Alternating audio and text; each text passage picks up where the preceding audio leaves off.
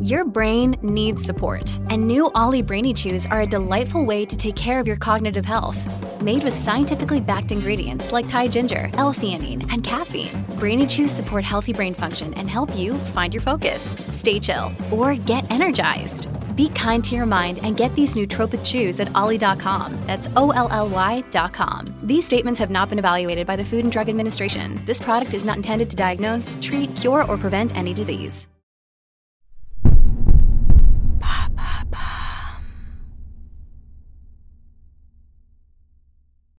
Nadine Chabert, une disparition mystérieuse, épisode 4.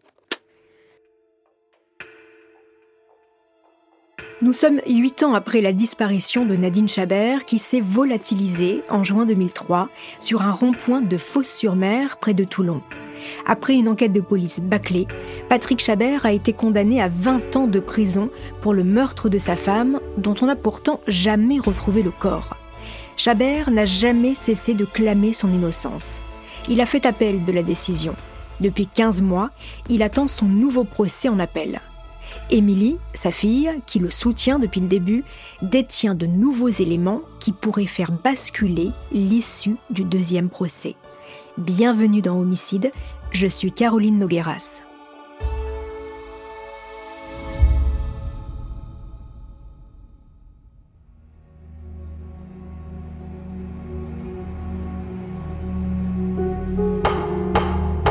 17 décembre 2011, cour d'appel de Draguignan.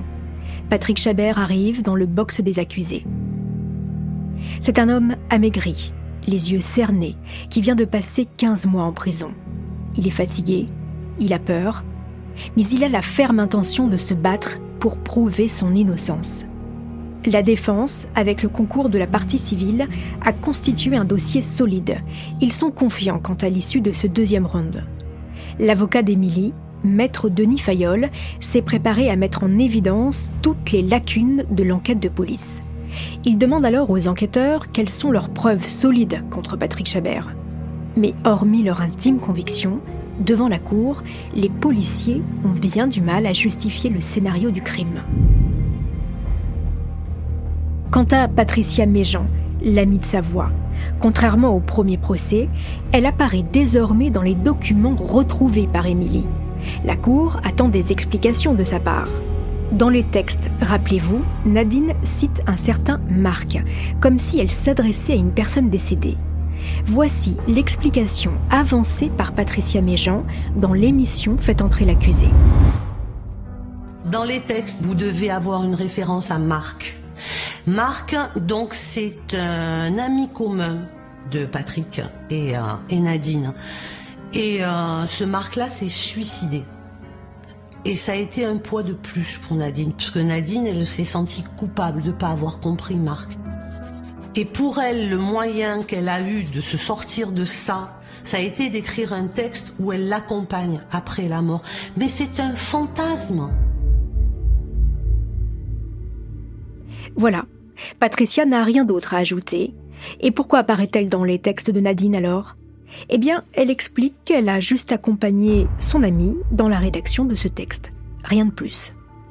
La défense de Patrick a clairement pris l'avance dans cette bataille judiciaire, mais le quatrième jour du procès, coup de théâtre. Dans le disque dur de l'ancien ordinateur de Patrick Chabert, confié en toute bonne foi par Émilie à la justice, on a retrouvé des recherches sur la décomposition d'un corps. Des recherches effectuées quelques jours après la disparition de Nadine, par Patrick donc. Pour la défense, c'est un sacré coup dur. Mais pourtant, Patrick a une explication. Il raconte devant la cour qu'après la visite des amis de Nadine, rappelez-vous, débarquant chez lui pour fouiller les lieux, il s'est en effet demandé si le corps de sa femme ne pouvait pas être caché chez lui. Et voilà tout. Autant vous dire que ce témoignage ne convainc pas du tout les jurés ni les magistrats. Le procès vient à nouveau de basculer en défaveur de Patrick.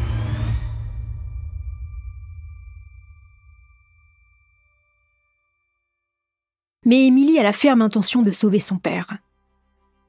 C'est à son tour de venir témoigner à la barre. Petite, menue, au visage gracile, la jeune femme va faire un véritable plaidoyer en faveur de son père. Dans la salle, l'émotion est palpable. Certains des jurés sont en larmes. Le délibéré est long. La nuit est tombée sur le palais de justice de Draguignan. Les avocats de la défense sont inquiets. Mais finalement, ce 20 décembre 2011, Patrick Chabert est acquitté du meurtre de sa femme. L'émotion et les larmes d'un père et d'une fille cet après-midi aux assises du Var. Après quatre heures de délibération, les jurés ont acquitté Patrick Chabert, qui était accusé du meurtre de sa femme, dont le corps n'a jamais été retrouvé. Je suis heureux, heureux parce que je suis un homme innocent. Maintenant, je vais me battre pour retrouver mon épouse. Ça fait huit ans que mon épouse a disparu, que rien n'a été fait. La mère de ma fille, on n'a rien fait. Par contre, c'est acharné sur moi heureuse que la justice ait enfin reconnu l'innocence de mon père et maintenant je, supplie la justice pour euh, nous aider à savoir la vérité. Émilie a retrouvé son père, mais il reste un mystère. Où est Nadine, sa maman? Émilie, Patrick et Hélène, la grand-mère, n'ont pas l'intention d'en rester là. Ils veulent connaître la vérité car ils sont persuadés que Nadine a rejoint une secte. Après un travail acharné de leur avocat, une nouvelle plainte est déposée devant la justice demandant la saisine d'un nouveau juge d'instruction. Mais après 13 ans de procédure, la justice a finalement rendu un non-lieu. Pour la famille et la défense des Chabert, c'est bien évidemment l'incompréhension la plus totale. Pour en parler, je suis justement en ligne avec Maître Denis Fayol, l'avocat d'Émilie Chabert. Maître, bonjour. Bonjour. Et merci beaucoup d'avoir accepté mon invitation pour parler de cette affaire si étrange. Alors j'ai évidemment de nombreuses questions à vous poser puisque c'est un gros point d'interrogation, euh, cette fin euh, de dossier bien évidemment. D'abord j'aimerais connaître votre sentiment général sur ce dossier et sur cette affaire. Alors euh, le sentiment général aujourd'hui, c'est évidemment un sentiment d'inachevé tout simplement parce que la, jeune fille qui m'a saisi il y a maintenant de nombreuses années n'a jamais cru une seconde à la culpabilité de son père, était même persuadée que sa maman était toujours en vie et, m'a donc mandaté, une fois euh, l'acquittement de Patrick Chabert euh, obtenu, euh, elle m'a chargé de tout faire pour que la justice essaye de retrouver sa maman, ou en tout cas puisse lui donner des réponses, puisque sa maman a disparu il y a, il y a maintenant 18 ans. Euh, et euh, effectivement, l'année dernière, nous avons eu une décision qui met un terme définitif euh, à cette affaire et qui, effectivement, par le non-lieu qui a été rendu suite à notre plainte, eh bien, est une réponse justement sans réponse pour Émilie Chabert, à savoir que la justice n'a pas été capable dans ce dossier de savoir ce qui était arrivé à Nadine Chabert. Donc ce qui veut dire pour la justice que la disparition de Nadine Chabert reste un mystère, et c'est ainsi, et la famille doit vivre avec cette énigme. exactement, c'est bien résumé. Euh, si aujourd'hui nous n'avons pas de réponse, c'est parce que nous avons perdu beaucoup de temps. Quand je dis nous avons, c'est la justice qui a perdu beaucoup de temps.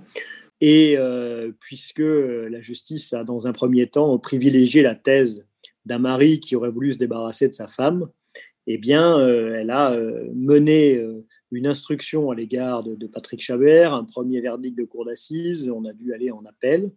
Et finalement, quand nous, nous reprenons ce dossier euh, après l'acquittement de Patrick Chabert, eh bien, nous sommes déjà euh, en 2012, euh, au moment où une plainte est déposée. 2012, ça fait déjà neuf ans que Nadine Chabert a disparu. Mais comme si nous n'avions déjà pas assez perdu de temps, la justice a mis quatre ans pour euh, considérer que cette plainte était recevable, il a fallu aller jusqu'en cour de cassation. Et donc, c'est à partir euh, uniquement de 2016 que euh, les choses ont pu enfin être diligentées pour essayer de savoir ce qui était arrivé à Nadine Chabert. Et vous imaginez bien que quand on se retrouve 15 années après la disparition d'une personne, eh bien forcément, les traces, les témoins, les éléments qui permettent encore une fois de savoir ce qui est arrivé en 2003 sont de plus en plus euh, difficiles à exploiter. Pourquoi justement les policiers se focalisent dès le départ sur la thèse du meurtre sans même faire des recherches sur la disparition de Nadine? Il n'y a eu par exemple aucune battue organisée, il n'y a aucune recherche qui se fait aujourd'hui, des appels à témoins. Pourquoi? Comment l'expliquer? À mon sens, il y a deux facteurs qui permettent de, de comprendre cette situation. Premier facteur d'ordre général, c'est que, j'allais dire statistiquement, euh, quand une femme disparaît, euh, le mari est, bien souvent euh, la piste privilégiée. Donc, j'allais dire, c'est statistiquement que on a pu considérer que cette piste-là devait être considérée avec sérieux. Mais il y a un autre élément, à mon sens, tout au moins aussi important, qui explique cet éclairage, bien c'est le fait que les enquêteurs ont été, dès le début de la disparition de Nadine Chabert, extrêmement orientés dans leurs recherches et dans leurs investigations par certains témoignages de personnes qui ont immédiatement dit euh, ne cherchez pas plus loin, le coupable c'est le mari. Et euh, on pense notamment à Patricia Méjean. Bah, écoutez, oui, je, pour ma part, je ne donnerai pas de nom, mais effectivement, il y a, il y a eu des personnes qui ont immédiatement euh, dit qu'il fallait chercher du côté du mari. Et les enquêteurs, manifestement, ont pris au sérieux ces témoignages-là, ces orientations-là, alors pour autant que je pense qu'il aurait fallu euh, regarder déjà avec, euh, avec prudence ce type d'orientation et peut-être aussi même, pourquoi pas, s'intéresser d'un peu plus près à ceux ou à celles qui pensaient avoir intérêt à orienter de manière rapide et extrêmement ferme les enquêtes qui avaient déjà évidemment commencé. Oui, ça c'est d'ailleurs la, piste que vous avez tous avancée. Euh, Émilie en tête, en pensant évidemment que sa mère serait partie dans une secte et euh, une secte qui serait dirigée ou, orientée avec son ami de Savoie. Finalement, les, personnes qui étaient le mieux à même de pouvoir euh, raconter aux enquêteurs ce qui avait pu arriver, eh bien, ce sont les personnes qui ont vécu les, les derniers moments, les dernières semaines, les derniers jours et même les derniers mois de Nadine Chabert. Euh, ces personnes, bah, c'est évidemment son mari, euh, c'est sa fille et, c'est sa maman. Alors le mari, euh, vous aurez compris que sa parole n'a pas eu beaucoup, beaucoup d'impact, mais il restait quand même sa fille qui, même si elle était toute jeune à l'époque, avait déjà dit des choses quand même extrêmement intéressantes aux enquêteurs. Elle avait déjà l'âge de comprendre que sa maman avait changé les derniers mois euh, avant sa disparition, un changement dû à de nouvelles fréquentations, un changement dû manifestement à de nouveaux centres d'intérêt tournés vers euh, les sciences occultes, l'ésotérisme, je ne sais pas trop comment appeler cela, mais en tout cas qui montrait que Nadine Chabert avait effectivement euh, brusquement changé. Et c'est vrai que ces éléments-là n'ont manifestement pas, eux, retenu l'attention des enquêteurs dans un premier temps. Alors, sur Patrick Chabert, euh, Roland Agré, aujourd'hui décédé et à qui on peut rendre hommage euh, avec son travail remarquable qu'il a fait, disait de cet homme que c'était un innocent maladroit qui avait beaucoup de mal à se défendre. C'est une réflexion que vous partagez, maître?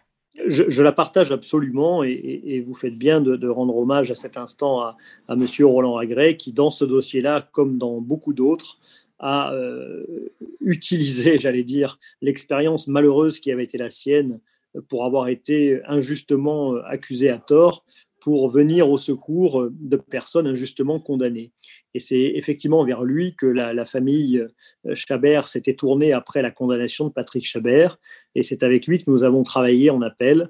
Euh, et, quand il dit, s'agissant de Patrick Chabert, que c'est un, innocent maladroit, eh bien, il a parfaitement raison et il ne fait que rappeler ce que l'on peut tous constater, à savoir que ce sont les innocents qui se défendent le plus mal. Euh, parce que finalement, quand vous êtes coupable, vous savez ce que vous avez fait. Et donc, euh, vous avez presque déjà un temps d'avance sur l'enquêteur, euh, sur le juge qui va vous poser des questions. S'agissant de, l'innocent, il va être, j'allais dire, sans, sans, calcul, sans stratégie, dire parfois des choses qui vont se retourner contre lui.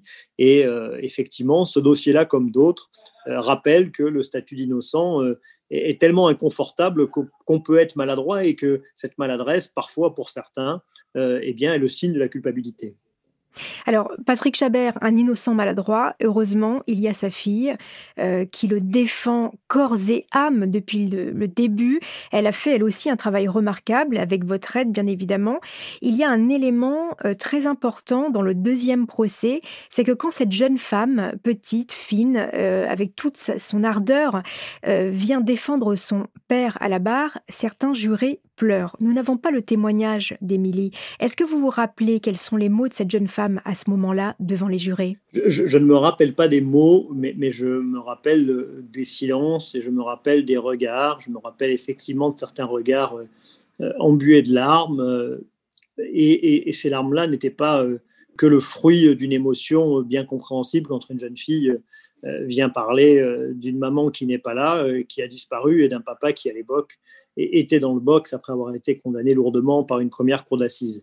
ce témoignage, il a été décisif, il a été en tout point remarquable parce que c'était un cri, et, un cri d'innocence pour son père, et un cri d'une jeune fille qui n'avait pas compris le fonctionnement de la justice.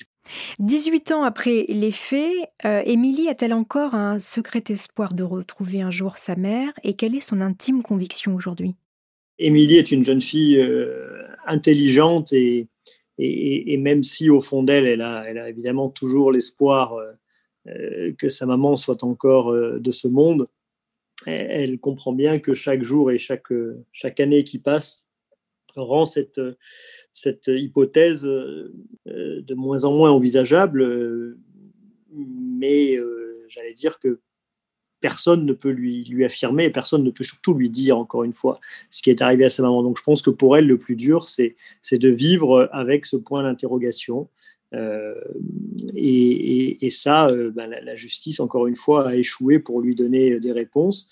Euh, maintenant, euh, Émilie est une jeune fille qui doit aussi vivre sa vie et ne pas passer son existence euh, à, revenir sans cesse sur les mêmes questionnements. Elle espère tout simplement j'allais dire que sa vie durant, sa maman sera fière d'elle. Voilà un petit peu l'état, l'état dans lequel elle se trouve.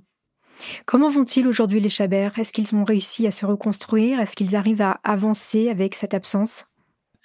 Pour ceux qui sont encore là, euh, eh bien, il faut vivre. Émilie, qui était une toute jeune fille, euh, est désormais une femme. 20 années bientôt se sont écoulées depuis la disparition de sa mère. Et elle doit apprendre à vivre avec cette situation.